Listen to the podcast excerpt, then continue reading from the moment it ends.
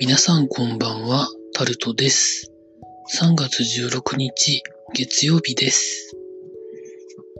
今週も始まりました。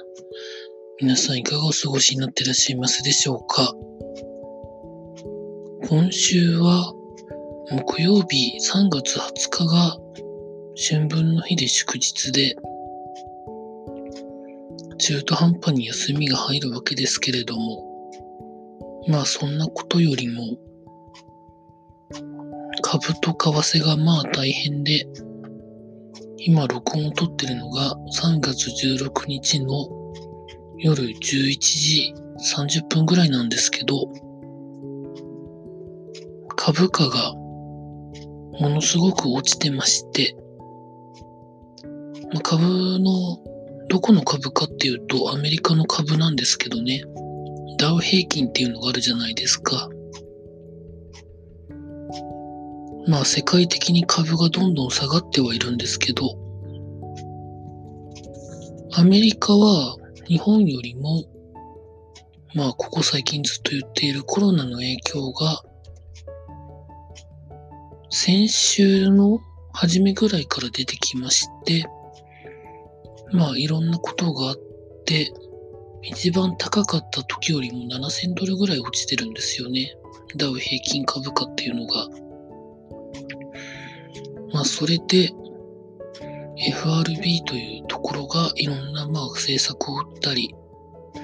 トランプ大統領がいろんな政策を打ったり、いろいろ口先で言ったりしてるんですけど、まあ、なかなかどうしてというところになってるみたいで、でも、ちょっと前は、だいたいこういう時って日本が一番被害を受けるみたいな印象があるんですけどね、経済的なことで言うと。今回はそうでもなさそうな気がしてですね。まあ、日本も十分被害を受けてるんですけど、他のところもものすごい被害を受けてるような、公開されてる情報を見てるだけだと印象をそう受けます。じゃあ、日々の生活に、自分の日々の生活に、どういう影響が今あるのかっていうと、皆さんもご存知の通り、なぜかトイレットペーパーがなくなるとか、お米がなくなるとか、まあ、マスクは増産はしてるもののなかなかサプライチェーンがうまく回ってないみたいで、まだまだ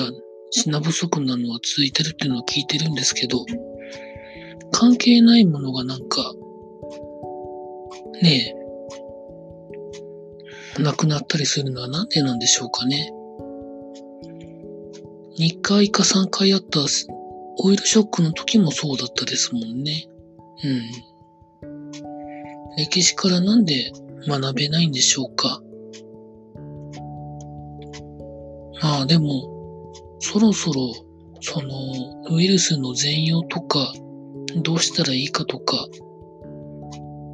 感染はしても症状の出ない人はほっといてもいいとか、そういうところがまあわかるんだろうとは思うんですけど、いろんな情報が出すぎて、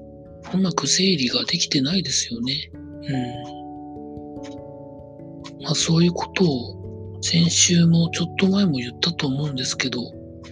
整理ついてないのがまだ続いてるというところだとは思うんですけどね。それが経済に影響してるという風な感じで、今回もというか、何日か前によくわからないことを話してみるという